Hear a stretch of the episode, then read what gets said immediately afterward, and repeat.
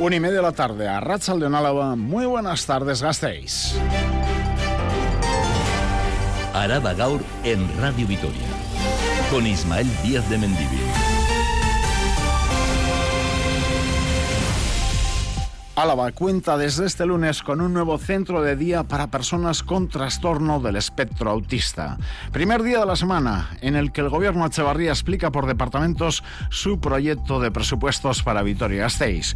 Presentación en el ayuntamiento, mientras en Diputación mañana se cierra el plazo de presentación de enmiendas a las cuentas del Ejecutivo Foral. Y a estas horas todo es posible. Acuerdo con alguna de las fuerzas de la oposición o prórroga presupuestaria.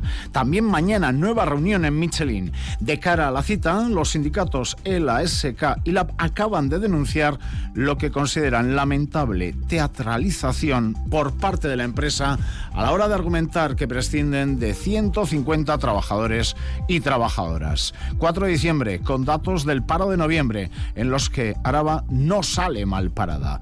457 personas menos están apuntadas en las listas de desempleo en la ANVIDE. El día en el que EITV esta casa presenta un nuevo formato de noticias.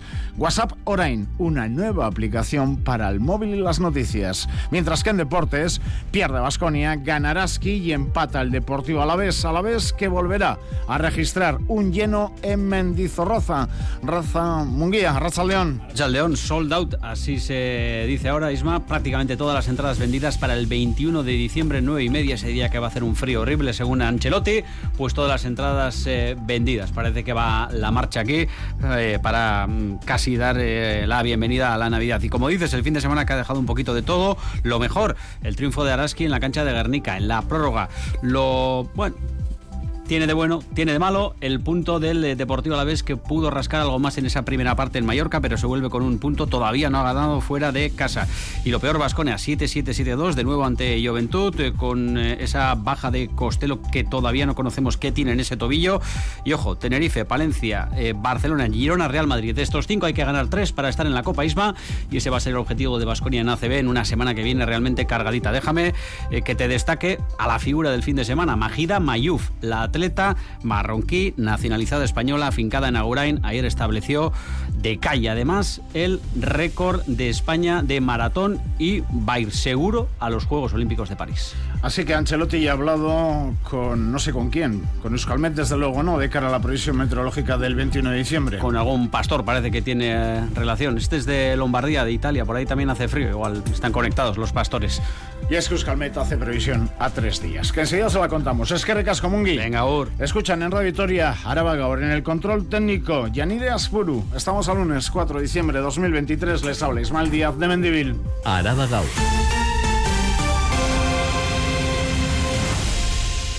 Previsión de Euskalmet. A partir del mediodía, el viento está girando de sur, primero a oeste y luego a noroeste. Con dicho giro, van a ir entrando las nubes primero y las lluvias después.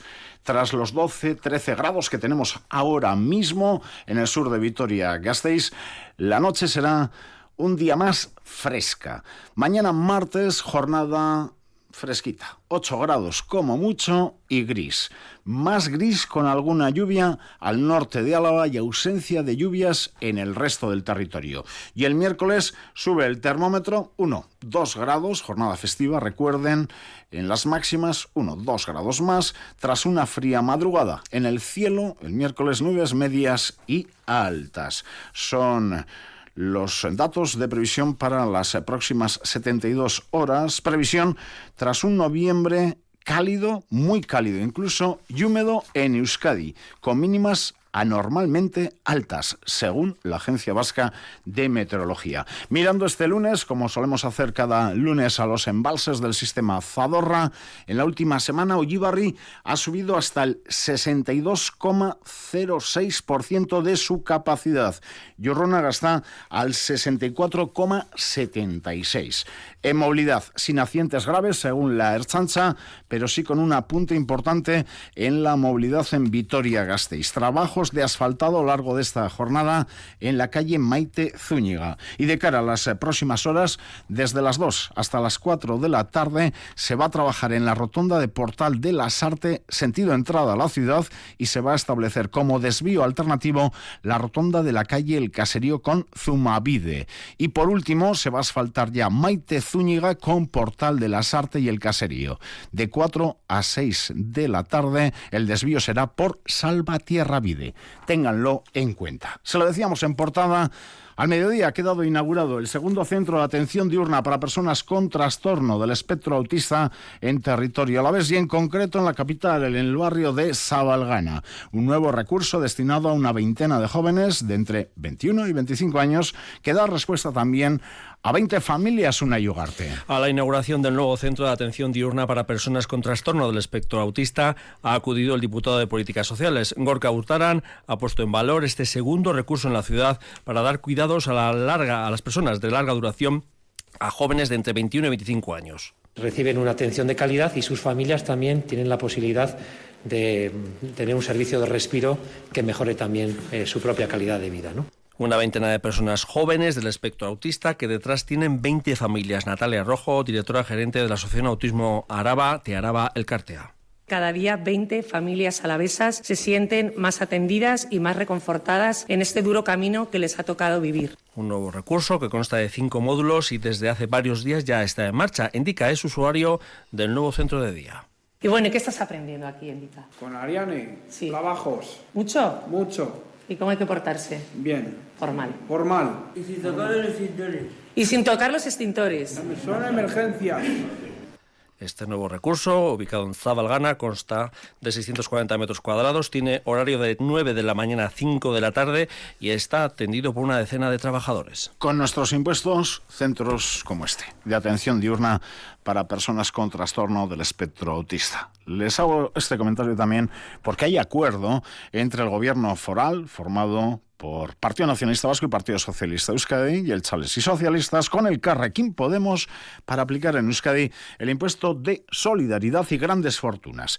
Este nuevo impuesto grabará el 2,5% a las fortunas a partir de los 12.800.000 euros y en el caso de superar los 14 millones y medio de euros se aplicará un 3,5%. En total se calcula que nuestro territorio afectará solamente, eso sí, a cinco contribuyentes. Sumarían una recaudación total de 200.000 euros. El acuerdo permite sacar adelante el impuesto en los tres eh, territorios de la comunidad autónoma del País Vasco. Desde el Carrequín Podemos ponen en valor el acuerdo porque aseguran avanzan la redistribución de la riqueza y en el hecho de que quienes más tienen sean los que más paguen. David Rodríguez, portavoz de la coalición en Juntas Generales de Araba.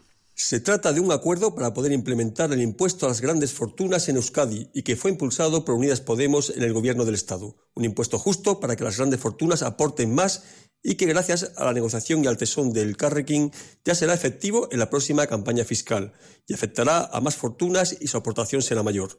Acuerdo en el impuesto de solidaridad y grandes fortunas. A ver qué pasa con los eh, presupuestos, no solo alaveses, hablo del Ejecutivo Foral, también de los guipuzcoanos. Araba Gaur. Las noticias de Álava.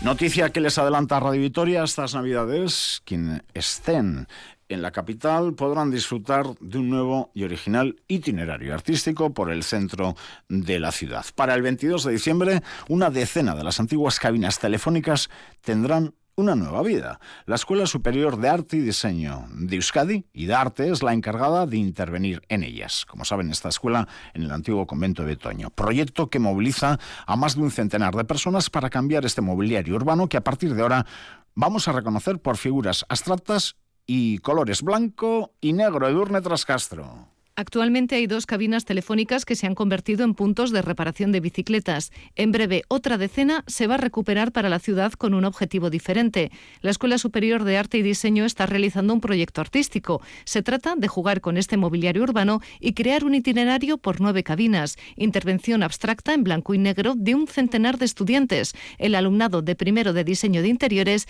y de diseño gráfico. Estiregui, directora de Idearte. Eh, hemos elegido nueve cabinas y forman un itinerario. Vamos a movilizar como unas 100 personas. Lo que hacen es una intervención que está basada en la, en la asignatura de fundamentos de diseño.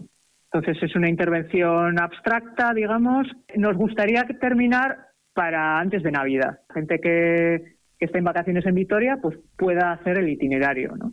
Actuaciones, por ejemplo, en la céntrica cabina entre la Plaza del Arca y San Prudencio, en la Plaza de los Desamparados, en la Avenida 87 o la cercana al Centro Cívico Aldave. Beatriz Artola Zabal, concejala de Espacio Público. La intervención en las cabinas de la ciudad es una estupenda oportunidad para proyectar y darte y también para dar a conocer el trabajo de estos jóvenes artistas. El convenio de colaboración que hemos firmado con la escuela nos va a permitir este año actuar sobre estos elementos y en sucesivos ejercicios vamos a acordar con ellos en qué espacios de la ciudad pueden seguir mm, trabajando su creatividad en Gasteiz existen otras 44 cabinas telefónicas que serán retiradas por Telefónica. El Ayuntamiento de Vitoria ha autorizado su desmantelamiento, aunque aún sin fecha. Lo que ya conocemos y que les hemos adelantado es que la decena con la que se queda el consistorio estas Navidades tendrá un nuevo aspecto y Darte además editará un mapa con el itinerario a realizar por estas nuevas y recicladas cabinas telefónicas. Vamos ahora con el proyecto presupuestario explicado por departamentos. Arrancado la mañana con el Departamento de Modelo de Ciudad Urbanismo Vivienda y Medio Ambiente, siempre fijándonos en el presupuesto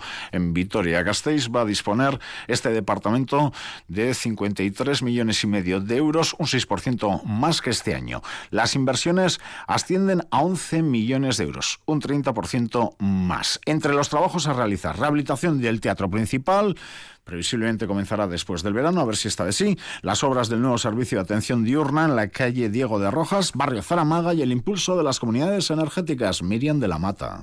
El departamento dirigido por Borja Rodríguez ha desgranado las principales actuaciones y el presupuesto que manejará de cara al ejercicio 2024. Con un total de 53,5 millones de euros, las actuaciones principales se dirigirán a la reforma del teatro principal, con 5,8 millones de euros por parte del ayuntamiento, la revitalización del barrio de Zaramaga y el nuevo servicio de atención diurna en la calle Diego de Rojas, con un presupuesto de 1,9 millones que atenderá a 30 personas en el turno de mañana y a 30 en el de tarde, y la rehabilitación del Palacio Maturana Verástegui con una inversión de medio millón de euros. Confiamos en que después del verano comience esta reforma y renovación tan esperada de nuestro querido teatro principal. 2024 va a ser el año del despegue del barrio Zaramaga con la visibilización de su proyecto de transformación para convertirse en un moderno ecobarrio. En la zona más antigua ha iniciado este año el proyecto de revisión y redacción del Plan Especial de Rehabilitación Integrada, el PERI, que regulará el urbanismo del casco medieval. Asimismo, se destinarán 232.000 euros a la Oficina de Transformación Comunitaria para la promoción y dinamización de comunidades energéticas y la implantación de placas fotovoltaicas en instalaciones municipales como la Plaza de Abastos, el Centro Cívico Iparralde o el campo de fútbol de la Vitoriana. El área de gestión ambiental destinará 42,5 millones para limpieza y gestión de residuos y el Anillo Verde recibirá 511.000 euros para su conservación. Tras modelo de ciudad, en este caso Miriam Iñaki y concejal de seguridad, ha desgranado las partidas de seguridad. En total ascienden a casi 4 millones de euros. Un presupuesto que se divide en 40 millones asignados al personal de policía local, empleados del Space y funcionarios de tráfico. 782.000 euros se destinarán a la renovación de vehículos y equipamiento profesional. Este mes de diciembre se sumarán dos nuevos vehículos autobomba a la flota. 310.000 euros se utilizarán para la adquisición de cámaras. Cámaras de videovigilancia. Tienen que ver con la labor policial. Este año estamos en condiciones de volver a sacar a licitar pronto unas cámaras de control del tráfico. Y tercero, cámaras de lectura exclusiva de matrículas vinculadas a la implementación de la zona de bajas emisiones. Además, el próximo año intentarán llevar a cabo la creación del colectivo de agentes de movilidad, cubrir plazas vacantes de policía local mediante una OPE unificada y ampliar la relación de puestos de trabajo en alrededor de 20 plazas, así como dar estabilidad a los interinos del Servicio Público de Bomberos. Ahora presupuesto de Deportes, Salud y Cooperación al Desarrollo contempla 15 millones de euros para el próximo año. Por ejemplo, se van a destinar 3 millones a la realización de actividades físicas en instalaciones deportivas municipales y continúa el patrocinio al Deportivo Alavés Edurne. El Servicio de Deportes, según el proyecto presupuestario, gestionará 10,2 millones de euros en 2024, un incremento de 729.000 euros. El objetivo es fomentar la práctica deportiva con programas como Rumbo al Deporte para jóvenes o Paseos por la Naturaleza para mayores de 55 años. Como novedad, tres eventos deportivos con convenio propio: un torneo de tenis femenino, el de para badminton y la maratón Martin Fid.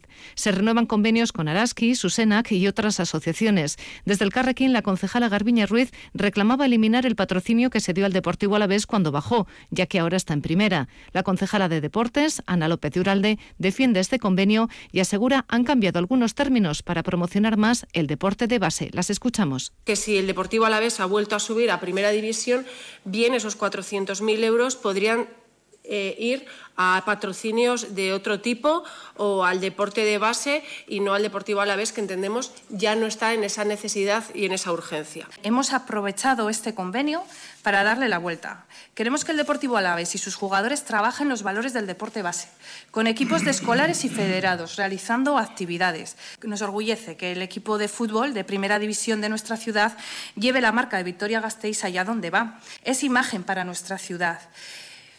Pues señores y señoras, esto se llama patrocinio y tiene un precio. Por otra parte, Salud Pública contará con 1.630.000 euros y dará el 40% a convenios y subvenciones. Según López de Uralde, se mantendrá el compromiso de destinar el 0,7% del presupuesto a cooperación. Mañana, más departamentos. Esto es Araba Gaur, con Ismael Díaz de Mendivil. Una nueva concentración en laboral hoy de las plantillas de Glavista y Guardian en Laudio. Siguen defendiendo sus puestos de trabajo. La han realizado dicha concentración frente a Guardian al mediodía.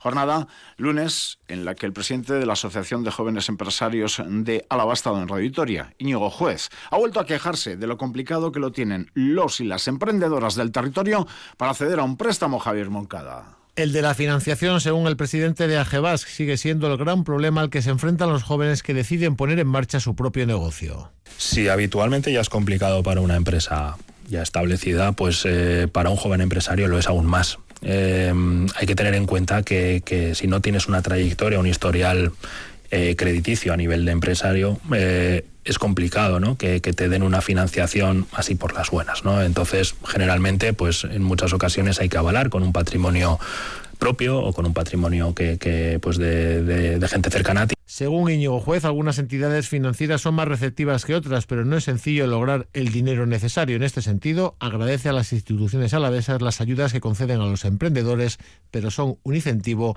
y no una solución. Las ayudas son bienvenidas, Mm, son un grandísimo trabajo por parte de la Administración, mm, pero en cuanto a, digamos, eh, relevancia de cara a lo que es la permanencia ¿no? en un, de un proyecto empresarial, pues ponen su granito de arena, pero no son la solución definitiva. Íñigo Juez además ha considerado preocupante el que ha calificado como viraje hacia el empleo público en Euskadi. Con Isabel Irigoyen, más noticias. Fundación Vital apoya un programa para retrasar la entrega de los móviles a niños y niñas. Se trata de un programa promovido por el Centro Escolar Urquide al que se han unido una veintena de centros educativos y AMPAs. Los, los progenitores se comprometen a través de la firma de un contrato a no dar un smartphone a los menores antes de los 12 años. También recibirán formación para no dejar en manos de los más pequeños estos aparatos. Es Aitor Pérez de San Román, director de Urquide puesto desde Urquida en contacto con la Fundación Vital, que va a apoyarnos en este, en este programa, donde nos gustaría primero sensibilizar, llamar la atención, provocar. Dos, formar a las familias pero es que si no, no van. O les provocas, o provocas que vayan a esa reunión, o es complicado que vayan. Y por último, el acuerdo, con las tres patas. Menos pantallas con los chiquis, retrasar con los medianos, y si ya lo tienes, ¿qué? Esa sería la idea. La cadena Yelmo Cines multada con 30.000 euros por Consumovide por impedir acceder a sus salas con alimentos adquiridos en el exterior. Facua Euskadi denunció a la empresa en enero al considerar que incurría en una cláusula abusiva, ya que la actividad principal de un cine es la exhibición de películas y no la restauración.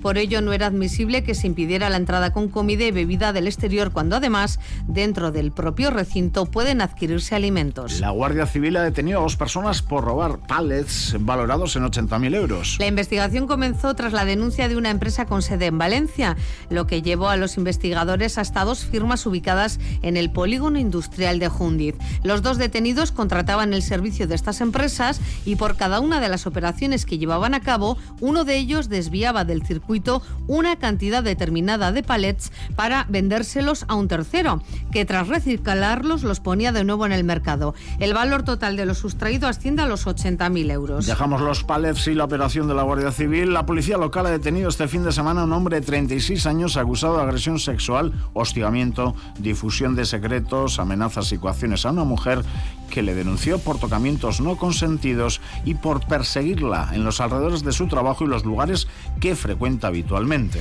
Y ayer también fue detenido otro hombre de 40 años como presunto autor de un delito de amenazas graves de muerte a su pareja en el barrio de Arambizcarra. Tras la denuncia de la mujer, los agentes corroboraron los hechos y esta mañana el detenido ha pasado a disposición judicial. Otra actuación de la policía local tuvo lugar ayer. Un hombre de 50 años detenido por exhibicionismo ante menores. Sí, los hechos tuvieron lugar en la calle Burgos hacia las 5 de la tarde de ayer domingo, cuando según los denunciantes, el, de- el detenido se acercó a unas menores montado en una bicicleta y tras llamar su atención comenzó a masturbarse delante de ellas.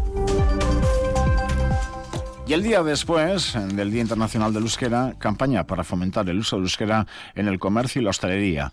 Va a llevarse a cabo en siete localidades alavesas. Bajo el lema Escatu, Escañi, Euskaras busca fomentar el uso de la lengua vasca en el día a día, en tiendas y bares. Cuarta edición en la que los establecimientos que nos invitan a entablar la primera relación en nuestra lengua llevarán el distintivo Euskaras barra barra unai. Eskatu Eskaini Euskaras pide y ofrece en euskera tiene un doble objetivo. Jone Berriozabal, diputada de euskera. Batetik, herritarrak, arabarrak aktibatzea, erosi eta kontsumitzeko orduan euskara ere erabil dezaten. Eta bestetik, denda eta ostalaritzako profesionalei gonbidapena luzatzea eta bultzada bat ematea gerturatzen zaizkien erosle eta bezeroei euskaraz keinu bat egin diezaieten. Y busca además conectar a clientes y comerciantes para que se relacionen en lengua vasca. Mariana Anclares, concejala de Promoción Económica, Comercio y responsable del Servicio de Euskera del Ayuntamiento de Gasteiz.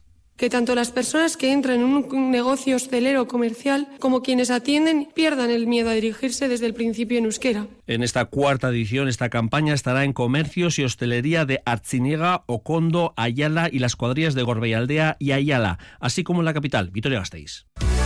Araba Gaur. Cultura. El yacimiento romano de Iruña Velilla es portada hoy en Cultura con Charo Idoclis. Charo Arrachaldeón. Arrachaldeón. Y es que cuenta desde hoy con una nueva guía arqueológica con la que la Diputación Alavesa pretende poner en valor y divulgar todo lo que se sabe hasta la fecha de esta joya del patrimonio histórico de nuestro territorio. La última guía del yacimiento es de 1989. Qué jóvenes éramos. Y desde entonces no se había vuelto a publicar nada en este sentido.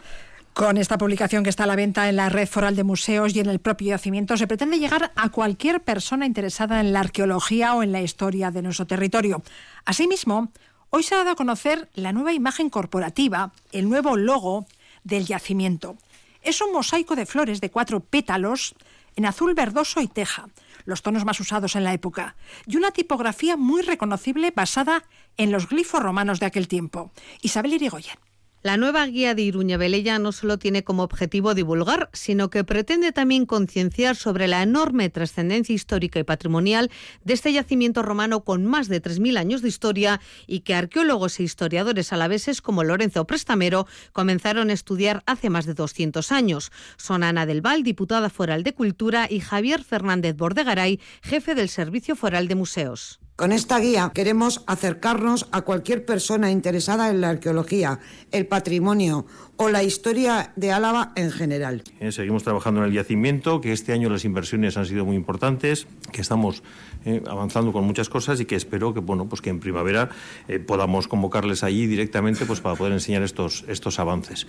Una guía accesible y de fácil comprensión que recoge los 16 principales puntos de interés del yacimiento y sus etapas históricas más importantes. Es Carlos Ortiz de Urbina, uno de los autores de la guía, junto a Ángel Martínez y Beatriz López. Me parece que es muy interesante lo que es el apartado de la historia de las investigaciones, en el que se hace un repaso a todos la, la dilatada cronología no solo del yacimiento, sino de desde que comenzaron a hacerse los trabajos. Esta guía luce ya en su portada la nueva identidad visual del yacimiento, concebida con el objetivo de vincularlo con la civilización romana, utilizando elementos distintivos de la época, como el mosaico de flores de cuatro pétalos o la tipografía utilizada en aquel momento de la historia. Y en esta semana tan especial, con fiesta para aquí, para allá, arranca un año más, una nueva edición, ya son 58 de Durango Coasoca, la feria del libro y disco de Durango. ¿Se acuerdan cuando estaba en aquel viejo espacio en Durango. Ahora, desde luego, ya en un nuevo espacio, una plaza, un punto de encuentro para compartir las obras de los creadores con los amantes de la cultura. Entre los muchos nombres propios que se van a dejar ver por Durango se halla el flamante Premio Nacional y Premio Euskadi de Literatura Infantil y Juvenil Pachi Zubizarreta, que acaba de publicar Loak eskutatzen duena, novela que se va a presentar en el CAR, en la librería, en la capital alavesa, el próximo martes 12 de diciembre, Charo. Aquel que no haya vivido el insomnio no puede entender lo que es no poder dormir. Estaría bien que existieran los adormecedores, aquellas personas que metiéndose en nuestra casa, en nuestra casa y en nuestra cama, nos ayudaran a conciliar el sueño, ¿verdad? Pues bien, Pachi Zubizarreta ha creado esta figura en su última novela, Loak duena.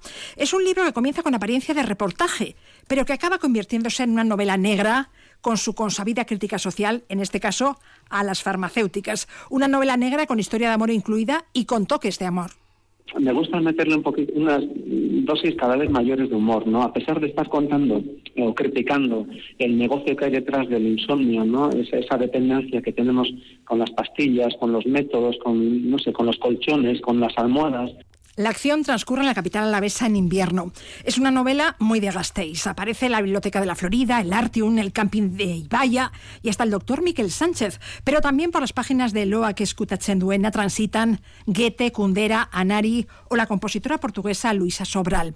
Loa que Duena, Premio Zubicaray 2022, será una de las novedades literarias de Durango Coasoca, pero no la única obra de Zubizarreta en la feria. Allí también podremos encontrar Serría, el libro que ha merecido este año el Premio Nacional de Literatura Infantil y Juvenil, el Premio Euskadi en esta misma categoría y el Premio Lizardi. Galardones que ayudan a que esa obra vuelva a estar de actualidad. Los premios tienen esa parte de rescate, ¿no? Porque el libro estaba ya un poco olvidado, ya eh, no hay espacio en las librerías para tanto libro, para tanta obra, para tanta novedad. Y en este caso, pues tendrá otra segunda vida Porcus, la traducción al castellano de Serría, estará en la calle en primavera. Actualmente, Pacheco Bizarreta trabaja en un documental sobre el mar y en el guion de una película de animación basada en su libro Corre, Kuru, Corre.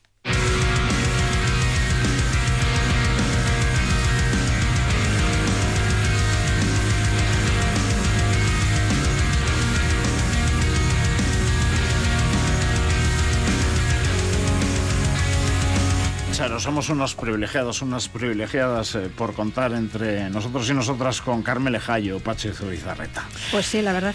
Y Durango Casoca, con ellos y otros y otras muchas artistas. Que se te cae el agua. Efectivamente, en este caso relacionados con el ámbito de la literatura. Y hoy y mañana se celebran en Jimmy Jazz las finales de la novena edición de Gaste Talent 2023. Este concurso de bandas jóvenes se ha convertido en los últimos años en una imprescindible para los amantes de la música. Engadina, Banda Coimos, Anécdotas, Exclusive Boys, Kichika, Meatsu y Miroch son las seis propuestas elegidas entre 17 candidaturas. Sí, hoy se subirán al escenario de la sala de coronación los finalistas en la categoría de intérpretes de 25 a 35 años.